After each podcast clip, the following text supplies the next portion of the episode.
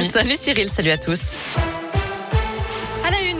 Stéphanois ni de Clermontois chez les Bleus. Didier Deschamps a dévoilé la liste des 23 joueurs convoqués en équipe de France de foot pour les deux prochains matchs de Ligue des Nations. Karim Benzema sera bien là, contrairement à Olivier Giroud. Il y aura aussi un Lyonnais, Léo Dubois. Surprise chez les gardiens, Steve Mandanda n'a pas été appelé. Les Bleus affronteront la Belgique le 7 octobre en demi-finale de Ligue des Nations, puis l'Italie ou l'Espagne le 10 octobre à l'occasion de la finale ou du match pour la troisième place. En attendant, ce soir, place à la Ligue Europa. L'OL reçoit les Danois de Brondby à 18h45 à Dessine. Monaco se déplace sur la pelouse de la Real Sociedad et Marseille reçoit Galatasaray à 21h. Bas les masques à l'école. Dès lundi, le masque ne sera plus obligatoire pour les élèves de primaire en Saône-et-Loire, en Haute-Loire, en Isère, dans la Loire ou l'Allier. La liste des 47 départements concernés par cet allègement des mesures a été publiée au journal officiel. Il s'agit des départements où le taux d'incidence du Covid est en dessous des 50 cas pour 100 000 habitants sur la dernière semaine. En revanche, les enseignants, eux, devront bien garder leur masque. À partir d'aujourd'hui, le pass sanitaire est obligatoire pour les mineurs de 12 ans et plus. 5 millions de jeunes sont concernés en France. Et puis une enquête a été ouverte dans la Loire après un loupé dans la campagne de vaccination. 260 doses Pfizer périmées ont été administrées, notamment une centaine de collégiens et à des habitants de Londaine. Pas de risque pour la santé d'après les autorités.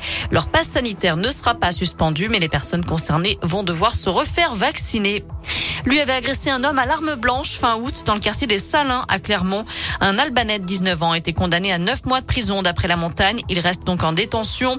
La victime d'origine algérienne avait été touchée par des coups de machette et des tirs de plomb, lui occasionnant 6 jours d'ITT. Une violente agression qui aurait été entraînée par le vol à l'arraché du sac d'une jeune fille, amie de l'auteur des coups de feu, toujours introuvable.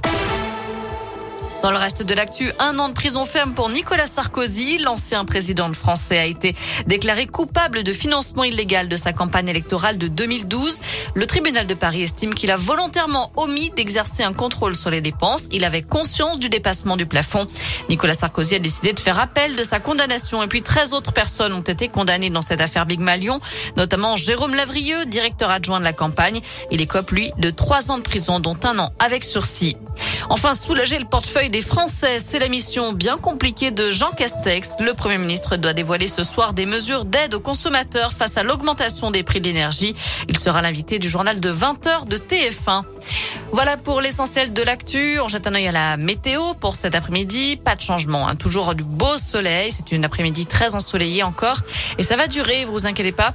Euh, les températures euh, affichent entre 17 et 22 degrés pour les maximales. Et je vous le disais, hein, ça va durer notamment parce que demain, on aura encore beaucoup de soleil, que ce soit le matin ou l'après-midi.